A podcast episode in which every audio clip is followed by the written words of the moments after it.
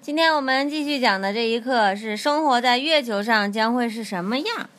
生活在月球上将是黑暗、寂静而不舒适的，但是生活在那里肯定会提高你的跳高成绩。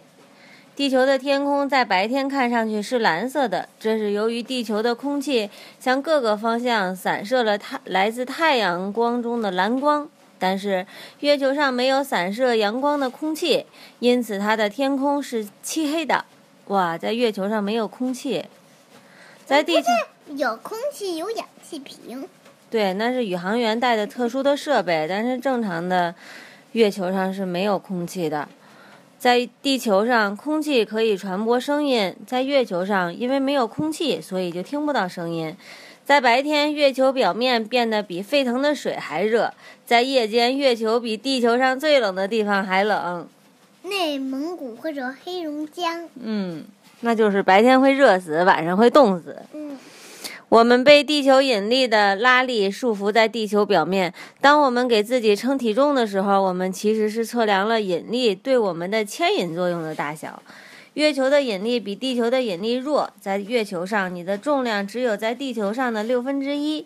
如果你在地球上的重量是二十七千克，那你在月球上只有四点五千克。只有五千克。嗯，你在月球上能跳的高度是地球上的六倍，而且你可以轻易的举起在地球上根本无法挪动的非常沉重的物体。石头，嗯，在地球上举不起来的东西，在月球上就可以举得起来。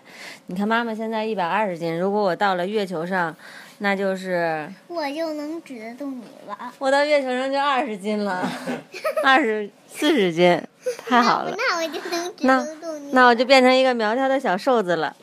那我就能。这个是一个一九七一年乘坐阿波罗十五号登月的一位宇航员在收集月球上的样本。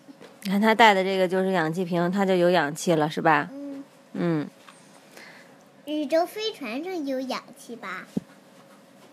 月球上会不会有很丰富的资源呢？你说？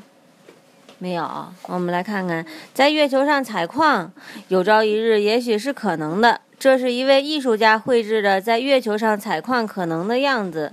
月球有很丰富的资源，月球上虽然没有空气、氧气这种我们必须的资源，但是它可能会有一些别的矿物质的资源。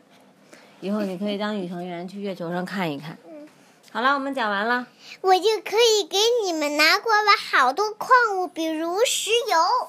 嗯，比如大宝石，给我弄一个我的幸运宝石。嗯我做一个大项链儿，给你做一个大王冠，嗯给爸爸做一个大眼镜儿。嗯，拜拜拜拜，结束了。拜拜，日下下一课。嗯，下一课是讲的潮你汐，什么名字？海洋的潮汐、高潮和低潮，什么名字？高潮、低潮。拜拜。拜拜。